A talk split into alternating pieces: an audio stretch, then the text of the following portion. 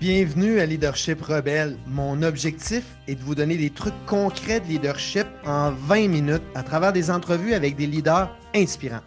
Je suis Christian Genet, conférencier en leadership, maniaque de boxe et leader de Bouddha Station, un service de gestion de repas en entreprise qui permet de manger au travail de façon saine et abordable sans avoir à précommander ou attendre le livreur. Vous êtes un leader en entreprise, faites-moi signe en messagerie LinkedIn privée et je vous ferai essayer une semaine tout à fait gratuitement.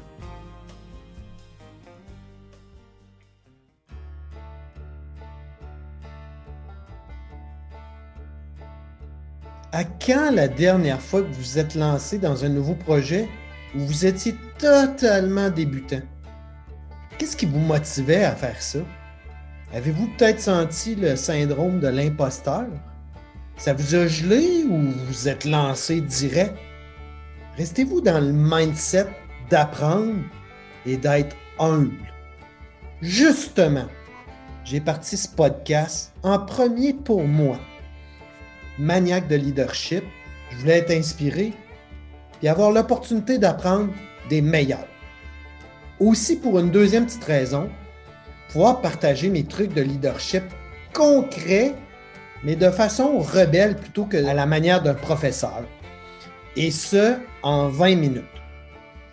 Basé là-dessus, je me suis lancé dans le podcasting en connaissant absolument rien, à part d'être un écouteur boulimique de podcasts. L'épisode d'aujourd'hui en est un spécial par accident, celui de six épisodes ratés. Vous savez quoi? Raté par mon entière faute, je l'avoue. Je passe souvent dans mes conférences des quatre coups de base du leader rebelle. Courage, empathie, vulnérabilité et tact. Et d'ailleurs, si vous ne saviez pas, j'ai écrit un livre que vous pouvez aller downloader gratuitement à buddha station.com slash leadership un livre qui s'appelle 12 rounds de leadership pour mettre KO le boss en toi. Mais aujourd'hui, pourquoi je vous parle de ça? C'est parce que je parle de ça dans mon livre aussi. Je dois avoir ce courage. Ce courage-là de vous dire que dans ce projet de podcast, ben oui, j'ai raté six épisodes. Sont pourris, perdre le document électronique enregistré. Qu'est-ce que je fais avec ça? J'ai donc pensé faire six petits rounds où je vous raconterai, puis parfois, je rajouterai des extraits, entre guillemets, écoutables de ces épisodes-là, de ce que j'ai retenu de mes entrevues avec ces six stars-là que j'ai saboté malgré moi. Et là, disclaimer, s'il vous plaît, ne m'en tenez pas rigueur sur la qualité du son. Alors, sans plus tarder, Charles leader rebelle. Passons au premier round. Mon entrevue irrécupérable avec Louis Garneau. Louis Garneau compare beaucoup la business au vélo, au même titre que moi, je compare la business à la boxe et la vie à la boxe.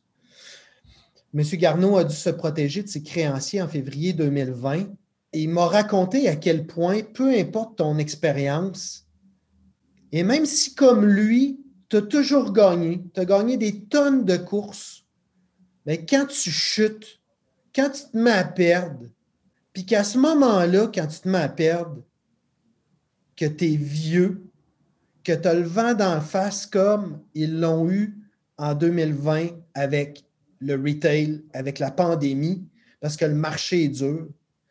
C'est drôle comment il y a une majorité de personnes qui disparaissent le banquier, les faux amis, des employés, mais les vrais restent. Parce qu'ils croient en toi, en tes valeurs, en ton leadership. Puis à partir de ce moment-là, avoir l'humilité de demander de l'aide, de t'entourer de positivisme, puis de prendre soin de toi, ce sont les trois choses sur lesquelles Louis Garneau s'est replié. Humilité de demander de l'aide, s'entourer de positivisme puis prendre soin de lui-même, ça a été ce que Louis Garneau, à plus de 60 ans, ces trois trucs sur lesquels il s'est ancré pour reprendre possession de sa business qui était protégée par les créanciers en février 2020, passer à travers ça et surtout réussir son projet et retourner vers le marché de la croissance. Monsieur Garneau, c'est un plaisir de vous rencontrer, de discuter avec vous et désolé d'avoir saboté notre entrevue. Rentre deux maintenant. Marc Dutil. Je vous avoue, Marc Dutil est un contact, est un mentor, est un, une personne que j'estime beaucoup et même un ami que j'ai rencontré euh, via l'école d'entrepreneurship de Beauce, où maintenant je donne du coaching. J'ai parlé avec Marc de comment ne pas prendre des décisions permanentes basées sur des émotions temporaires. Et là, justement, sans plus tarder, l'extrait audio. Euh, à quel point une recette, Marc, pour prendre des décisions en affaires? il, y a, un cadre que je, partage à l'EEB. Euh, c'est un peu, j'espère c'est une autosurveillance que je fais sur moi-même. Euh, faire bien attention sur des décisions permanentes basées sur des émotions temporaires. Mm-hmm. La fatigue, la colère, le découragement euh, sont des états. Il faut, faut, que tu t'auto-surveilles. OK? Va-t'en dans le coin. C'est pas le temps de démissionner, divorcer, congédier. Puis dans, à l'inverse, l'euphorie, euh, l'euphorie économique ou euh, personnelle, c'est pas nécessairement le temps de dépenser une fortune, c'est pas nécessairement le temps de racheter trois gros chars ou d'un nouveau chalet. J'ai aussi parlé avec Marc Dutil d'autres sujets, mais, mais surtout, je l'ai questionné à savoir comment est-ce qu'un leader comme lui prend des décisions? Et à ce moment-là, il m'a raconté à quel point c'était un mix entre le data, c'est-à-dire les données. Il m'a parlé de cette petite voix-là là, qui existe en bas des épaules. Et là aussi, je vous partage un extrait. Mais ça m'a bien servi jusqu'à date. OK? Puis quand ça devient une décision importante, je te dirais que euh, il ne faut pas ignorer le data. Le, data, il est important. OK? Euh, si 60% des gens qui ont tenté cette affaire-là, ça n'a pas marché, tu ne peux pas faire abstraction de ça. Il faut être capable d'écouter les autres. Il faut écouter ta famille, tes partenaires, tes prêteurs. Il faut être capable d'imaginer euh, tes tripes. Il y, a, une voix en bas des épaules. Il faut être vraiment capable de la sentir.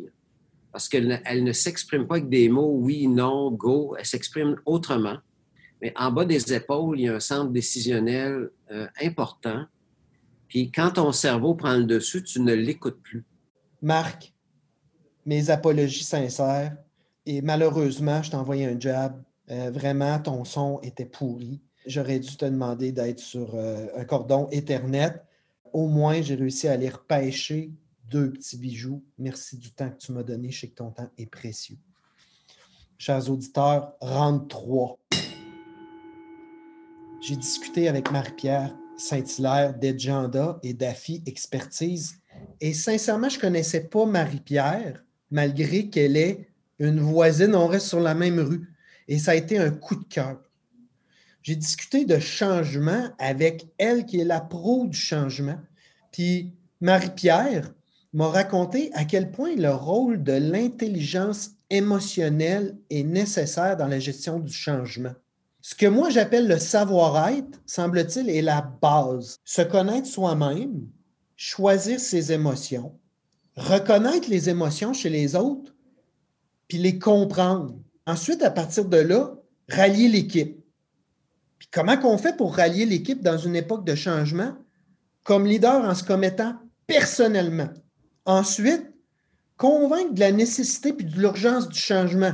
Troisième chose, se coller à des changements identiques qui ont été réalisés dans d'autres environnements, d'autres business, d'autres milieux, puis mesurer les petits succès fréquents et les communiquer de ce que j'ai appris de Marie-Pierre, l'intelligence émotionnelle, c'est-à-dire le savoir-être, choisir ses émotions personnelles, les connaître, puis reconnaître les émotions chez les autres, puis ensuite de ça, coller les quatre étapes que je viens de vous raconter. C'est vraiment un processus qu'eux utilisent chez AFI Expertise pour former à la gestion du changement, mais aussi pour amener dans un mindset de changement des leaders, mais aussi des employés qui, après ma barre, ont peur du changement.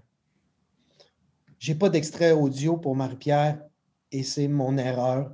Sincèrement, Marie-Pierre, tu es vraiment une perle. Ce fut un plaisir euh, de te rencontrer, de discuter avec toi de toutes sortes de choses. Je te renvoie l'invitation de venir jaser avec moi sur le podcast quand tu veux. Round 4. J'ai discuté avec Nicolas Duvernois, vous le connaissez probablement tous. J'ai posé toutes sortes de questions sur la réinvention. Nicolas Duvernois m'a dit si tu dois te réinventer, c'est probablement que tu es déjà en retard. Wow! Bang! Voici l'extrait audio. Un entrepreneur, c'est quelqu'un qui doit absolument être en mouvement en permanence et donc se réadapter ou se, euh, réinventer. Pardon. Euh, moi, ça ne m'a pas parlé. Ça fait partie de ma démarche entrepreneuriale. Et donc, se réinventer, c'est que tu es déjà en retard. Oui. Euh, adapter, c'est que Aussi, qu'à la sortie de crise, il va falloir que ça recommence, là, puis probablement que tu ne l'auras pas vu. Oui, exactement. le contexte extérieur que plusieurs n'avaient pas vu venir du virus ben, va disparaître un jour. Alors, il va arriver quoi après ça? Est-ce que les gens qui se sont réinventés vont devoir tout refaire de A à Z? Se, réinventer à un moment donné. Faire, euh, rewind. oui, c'est ça. Tu sais, puis on fait l'erreur aussi de, de, de, croire que se réinventer, euh, c'est drastique. Euh, c'est euh, un jour je suis un restaurateur, l'autre jour il faut que je sois un ambulancier. Non, non, c'est pas ça. Se réinventer, c'est de travailler avec des détails au quotidien de ton parcours entrepreneurial et de prendre des décisions, d'innover quand ça va extrêmement bien. Mm. comme ça, quand ça va mal, ben, tu as déjà les outils pour pouvoir prendre des décisions et pas être obligé d'aller vers une seule décision. Nicolas Duvernois, merci de ton temps. Merci de ta générosité. Euh, tu es un gars que je connaissais peu. Notre discussion, ça a été comme si tu étais un ami. Tu as été accessible, tu as été authentique. Euh, j'ai souvent l'impression que euh, les gens qui sont à la télé jouent un personnage, mais j'ai rencontré exactement la même personne. Merci, Nicolas. Ronde 5. J'ai discuté avec Dominique Brown et je ne ferai pas de cachette, je connais Dominique c'est un ami. on a une discussion vraiment enflammée autour de la compétition. Est-ce que la compétition, c'est sain ou malsain? Ben, je vous laisse un extrait de presque trois minutes de Dominique Brown sur la compétition, mais aussi sur l'innovation pour que vous compreniez son mindset par rapport à ça. C'est vraiment intéressant. Ben écoute, la compétition, c'est un espèce de. Ça te force à, ça te force à devenir meilleur. Euh, ça te force à, travailler des forces, euh, ça t'oblige à, te distinguer. Parce que nous autres, on est dans le bon, on est dans le domaine du chocolat. Alors, euh, au début, on s'est dit, on est arrivé avec une multitude de saveurs de chocolat. Encore aujourd'hui, il n'y a pas un endroit, il n'y a pas une chocolaterie qui offre une plus grande diversité de saveurs que chez Chocolat Favori. Donc, ça, ça a été un des piliers euh, de notre concept. Mais même après, quand on a sorti des produits euh, où on avait déjà une très forte euh, compétition, je prends par exemple notre calendrier de l'Avent qu'on vient qu'on a sorti pendant la période des fêtes. Ça, c'est un des items les plus populaires chez nous. Alors, bon, un calendrier de l'Avent avec du chocolat, je veux dire, ça se fait depuis des années. Alors, qu'est-ce qu'on a fait? Bien, on s'est dit, on va tabler sur notre force avec la multitude de saveurs. On s'est dit, on va prendre une approche tout le monde met juste un chocolat par jour. On va prendre une approche familiale. On va avoir quatre chocolats par jour, donc on va travailler la notion de partage qui est au centre, au cœur de la mission de chocolat favori. Bref, toutes sortes de choses comme ça. On a ajouté le côté ludique du chercher-trouve, puis ça nous a permis d'arriver avec un produit qui est unique, puis qu'on vend beaucoup plus cher que les euh, calendriers de l'avant cheap que tu peux trouver, par exemple, dans les pharmacies ou ailleurs. Donc, on a réussi à se distinguer. Alors, la compétition nous pousse à être meilleurs, nous, nous force à se distinguer puis à innover. Puis, es-tu d'accord que quand il y a de la compétition qui copie, euh, ben, à limite, ça veut dire que tu es tout le temps six mois, un an à l'avance? Mais ben, c'est ça, exactement, parce que ça, te pousse à continuer à innover. Parce que toi, en tant que, en tant que, en tant que leader, mais tu trouves qu'à ouvrir la trail, si je peux me permettre. C'est sûr qu'une fois que la trail est tapée, tes compétiteurs vont arriver plus vite que toi à cet endroit-là. Mais par contre, ça ne te donnera jamais la prochaine étape. Ils ne savent pas où tu t'en vas. Euh, alors, ils sont obligés, une fois rendus là, d'attendre. D'attendre. L'avantage de l'innovation, euh, et puis euh, au bout du compte, quand tu es rassuré par rapport à ton positionnement, ben clairement, tu le vois un peu comme, tu sais, euh, quelque chose de quand même inévitable d'une certaine quand même flatteur que tes compétiteurs te, copient. Ça veut dire que tu tiens de quoi puis ils te regardent aller puis ils ont un peu euh, peur de toi. Là, ben, écoute, je ne trouverai jamais ça agréable. Je veux dire, euh, c'est, je pense que moi, j'ai un, petit, une petite mentalité d'artiste puis un artiste qui se fait copier ne sera jamais de bonne humeur. Alors, on, on, a bien beau se dire c'est flatteur, mais oui, OK, on, on se dit ça, mais c'est jamais le fun. Là. Fait que c'est plutôt vraiment pour moi une, motivation à continuer à innover parce qu'il ne faut jamais, jamais s'asseoir sur notre derrière et se dire c'est correct, maintenant c'est fait. Dominique, merci de tes mots forts. Merci aussi de rester un gars du peuple, un gars qui, malgré les succès, malgré qu'on te présente plein de projets, reste une personne euh, franchement euh, qui s'intéresse aux autres. Wow! Round 6 maintenant. Croyez-le ou non, j'ai une discussion avec Pierre Lavoie parce qu'on donne des conférences ensemble auprès de l'Institut du leadership de gestion. Et euh, Pierre Lavoie m'a parlé de quelle position il prenait quand les coups viennent de partout. Moi, j'aime comparer à la boxe. Quand on se sent ébranlé, là, puis on vit des coups durs, Pierre Lavoie, lui, parle de naviguer. Pierre, merci de tes bons mots. Merci d'être un ambassadeur, un motivateur. Euh, j'aime moins utiliser le mot motivateur, plus le mot inspiration, mais dans mon cas, c'est motivant de voir un gars euh, qui a vécu autant d'épreuves, qui est devenu un ambassadeur incroyable de la santé, un modèle, quelqu'un qui pousse même comme un lobbyiste sur nos gouvernements pour amener euh, la, façon de penser en santé plus du côté de la prévention que de la curation. Pierre, tu es un modèle. Je sais que le, la, job de débroussaillage que tu fais n'est pas facile. Lâche pas. Vous savez comment j'aime finaliser mes épisodes de, de podcast? En ayant une gratitude. Bien, cette fois-ci, c'est moi qui vais avoir une gratitude et cette gratitude-là est envers ces six personnes généreuses-là avec qui j'ai discuté et que dans mon projet de podcast, euh, ben oui, je suis le petit cul qui a appris, qui est parti euh, d'un rêve, qui s'est lancé malgré la peur et qui humblement a scrappé des entrevues incroyables.